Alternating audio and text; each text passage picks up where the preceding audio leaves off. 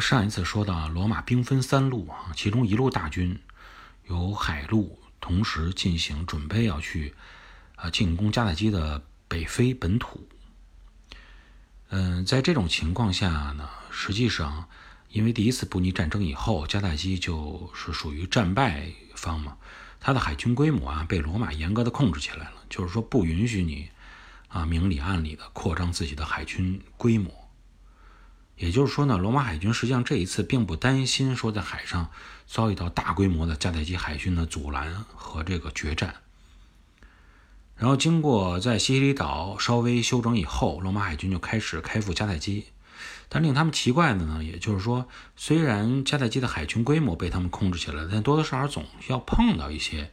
迦太基的海军，但他们并没有看到前来对他们进攻或者进行阻拦的迦太基的海军。然后他们就很顺利的呃南行，在呃公元前的二百五十五年这个时间啊，再次登上了北非的领土。时隔三十七年以后，啊，这个军队的数量就是我们上次说的，大概有三万多罗马军队。按照罗马人的这种想象和推断啊。他觉得我登陆北非以后，然后咱们之间依然会像上次那样，进行一场非常严厉、严格的这种拉锯战啊。然后在这段时间里，因为我掌控了海权，我能够源源不断的将我这个战斗力不断的投向北非战场。这样的话呢，将逼迫你迦太基再一次对我进行求和。但正如我们上次所所说的一样，就是罗马。并没有判断出迦太基人真正的运动行军方向，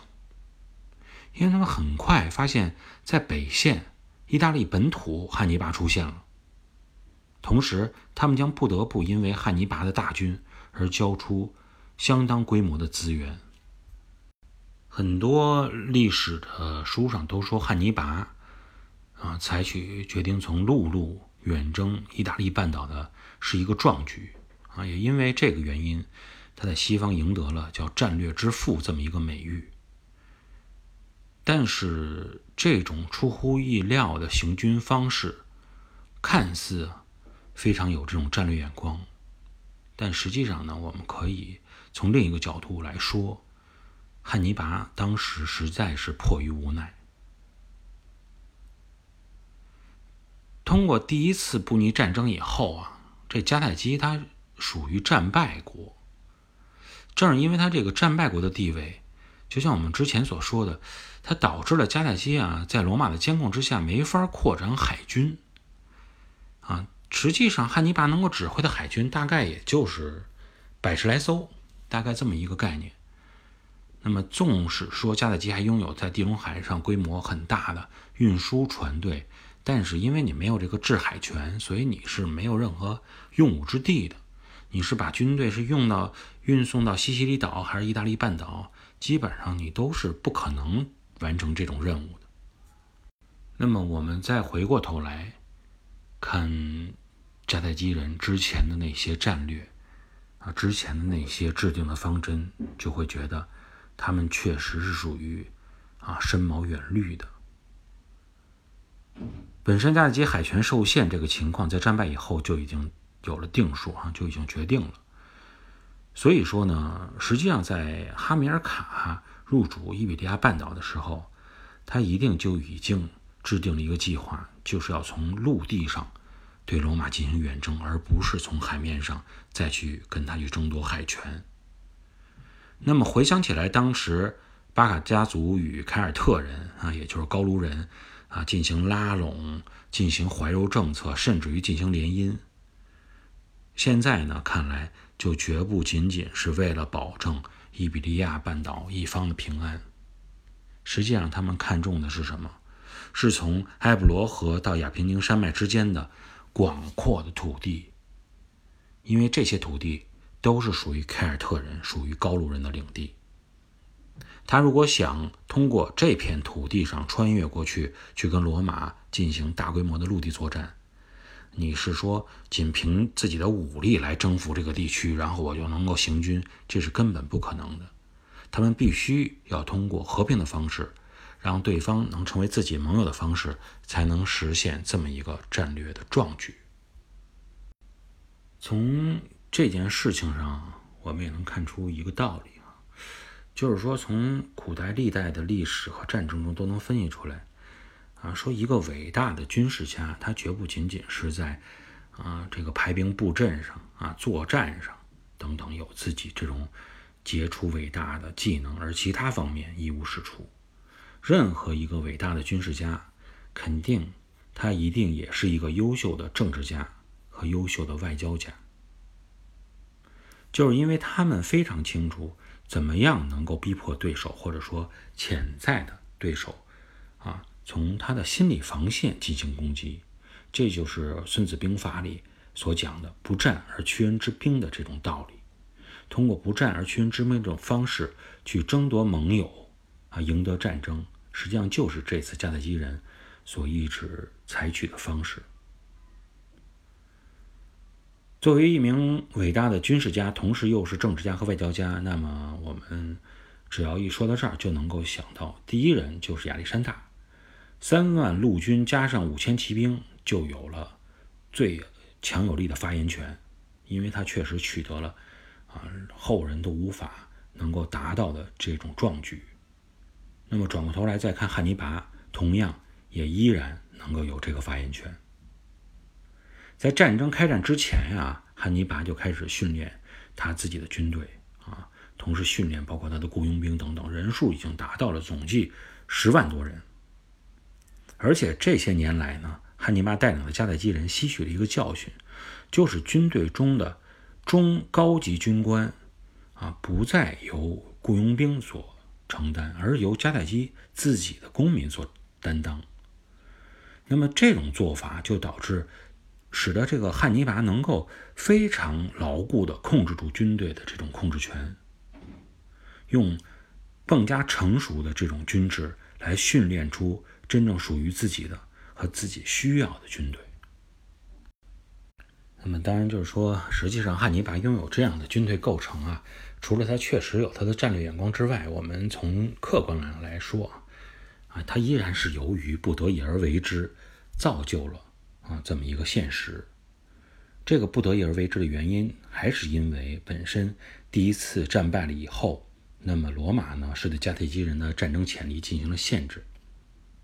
就是为了罗马人自身的安全，罗马人与迦太基人实际上当时签订了一个协议。这个协议就是专门要求迦太基人，你不能在自己的领地上雇佣军人、雇佣外来的军人，这样防止你做大。那么没法去从外部购买武力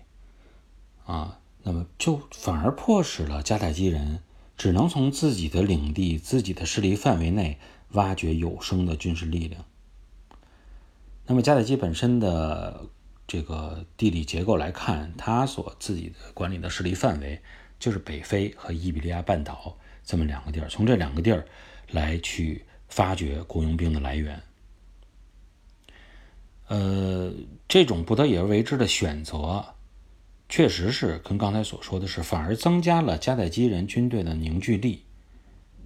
但是呢？这个凝聚力呢，一方面都是来源于自己这个家乡的人嘛，便于管理，确实是一方面。但另一方面呢，我们客观来说，也是由于啊，这些军人来自于自己的家乡，那么你呢，就不像之前那些雇佣军那样啊，我打得赢就打，打不赢我就走，我打不赢你得把钱给我啊，否则的话我就跟你对着干。他们呢，因为来自于同一个地方。啊，老家都是别人管着，啊，说白了就是家人都是在人家管理的地盘之范围之内，所以你要想去作乱的话，你就必须考虑自己的家乡是不是也会面临威胁。那么实际上，这种作用力反作用来说，也是使他们凝聚力增强的一个原因。那么不管怎么样吧，嗯，不管因为什么样的原因，当下组织的这些迦太基军人。这十万军队哈，相对来说比之前的那些军队的战斗力和忠诚度确实都是提高了很多。但即便如此，城府非常深的汉尼拔还是在开始远征之前做了一个小小的战略上的调整，以防患于未然。他这个调整呢，可能有些朋友也想到了，就是让那些来自家乡在伊比利亚的部队调入到北非，而家乡在北非的部队呢进入到伊比利亚，这样的方式来切断这些军人与家乡的直接联系，啊，能够让他们。更加容易服从上级的命令，而避免去受到家乡的那些啊变化、那些情感的影响。当这些调整和准备都结束的时候，汉尼拔就开始越过埃布罗河，开始他征途中的第一站，就是向比利牛斯山脉进军。在他的进军过程中，他采取的方式是。胡萝卜加大棒的这种政策，就是又打又拉。这样呢，汉尼拔实际上控制整个加泰罗尼亚地区的过程啊，总共花的时间也就是几个星期，与他当时我们说所说的他去围攻萨贡托城啊这种围城战花费了八个月的时间相比，这个进程已经明显的加快了。事实上，对于这种一个孤军深入到对方腹地的，即使你是再伟大的军事家也好。啊，实际上对于他来说，在他的心底，旷日持久的围城战实在是应该尽量能避免就避免，因为这种围城战不仅会为你的对手赢得太多的准备时间，而且会非常大的消耗你军队的耐心和补给。啊，包括当时围攻萨贡托的时候，汉尼拔本人也是在城下受了伤的，这就是一个例子。所以，不论我们看之前亚历山大进行的这种。啊，东征，以及包括汉尼拔所进行的这场战争，他们都是有一个共同的诉求，就是能够在战场上，在野战中，我一战跟你跟我的对手的主力直接进行对抗，然后将他消灭，直接消灭掉，就是他们所期望能够达到最好的效果。那么之前我们也说过，与埃布罗河相比，比利牛斯山脉。确实才算是伊比利亚半岛的天然屏障，这也就是为什么当时当初罗马啊暂时没法去顾及到伊比利亚的时候，那么他坚持要以埃布罗河作为界限与迦太基画出这个界限，而不是以比利牛斯山脉为界限。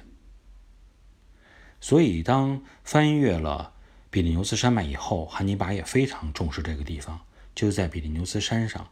啊，留下了一万一千名士兵，以及包括他自己的弟弟弟弟哈，呃，同时呢，带着其他的军队翻越了比利牛斯山脉，进入到了今天法国境内。这时候他的军队带领了有多少人呢？大概呢，就是有五万步兵和九千骑兵，还有数十头从非洲征调过来的战象。那么翻过去以后，究竟发生了什么样的战事？出现了什么样的情况？我们在下一期节目中与大家进行进一步的分享。好，今天呢这期节目就聊到这里，我们下期节目再见。